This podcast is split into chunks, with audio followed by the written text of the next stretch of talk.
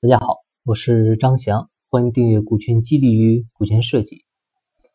很多老板在了解了股权激励以后呢，都会纠结的一个问题就是，我的企业到底要不要做啊，或者说适不适合去做股权激励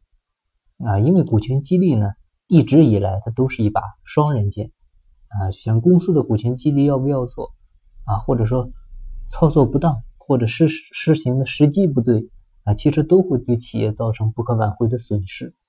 所以呢，企业不能盲目的去选择进行股权激励啊，你不能看见啊，人家啊，你的呃身边的企业做的股权激励非常好，效果也很好，然后呢，啊，你就很着急的去引入啊，不要这样，一定要综合多方面的因素考虑以后啊，你才能做出最后的判断啊。那我们总结一下，我们需要考虑的因素呢，大概啊。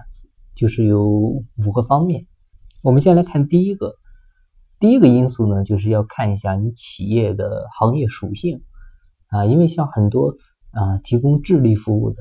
啊，像很多高科技的啊互联网技术的这些行业呢，其实更需要的是股权激励。啊，因为这一类很多是人才密集型的企业。啊，知识密集型的企业，那同样的工作，如果说啊另一家给的薪酬更高。那他很可能就跳槽了啊！但有了股份以后呢，一般啊不会这样，这个跳槽率呢，离职率会很明显的下降。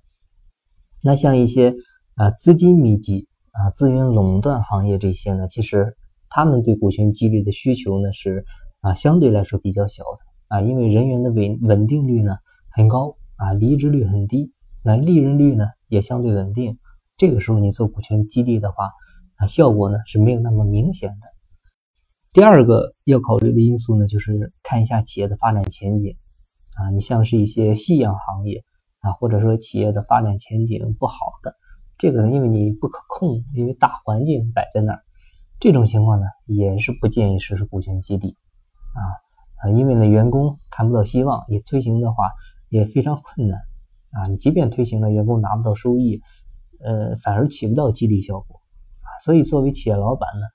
啊，还有老板，你选任的 CEO，你们呢要定一下战略啊，究竟是做生意还是呢要做一番事业啊？这个也很关键。那第三个因素就是要看一下市场竞争啊，因为充分的市场竞争呢，它会凸显人才的重要性啊，这一点在中小民营企业里面非常的突出，而且呢，这个激励的效果呢也会非常明显啊，因为利润成长的空间很大。但是呢，一些国企。啊，或者是垄断型的企业，它实施股权激励的必要性呢，啊，相对来说是不高啊，因为成长的空间呢，可能没有民营企业那么大，啊，嗯，那带来的激励性呢，可能就不够，所以股权激励的意义呢，会大打折扣，所以很多国企啊去做股权激励推行非常困难，啊，最关键的原因就在这。第四个因素呢，就是人员的流动性。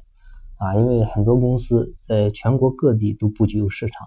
啊，你比如这个销售专员，这个月呢可能是在北京分公司，那下个月呢可能被调往南京分公司，那再下个月可能去上海分公司了，啊，所以如果说你们做独立核算的话，一定要考虑这部分内容，就是这个人的费用，啊，包括他的股份核算应该怎么给他算，你算到总部还是算到各个分公司，还是按各个。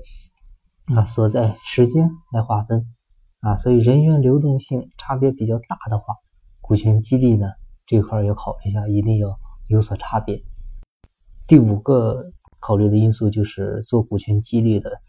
时机的一个选择啊，因为一家企业不同的发展阶段需要不同的激励方式啊，什么时机做股权激励呢，都要好好考虑。你像企业都会经历初创期、成长期啊、衰退期。啊，或者也会有亏损的时期出现，啊，不同的情况采用的股权激励的模式呢，肯定是不一样的，啊，如果你的企业没有利润，那你肯定不能用分红权去激励，啊，如果企业利润稳定，但是呢，成长性不高，那你用期权的话就也不合适，啊，所以呢，总结下来就是，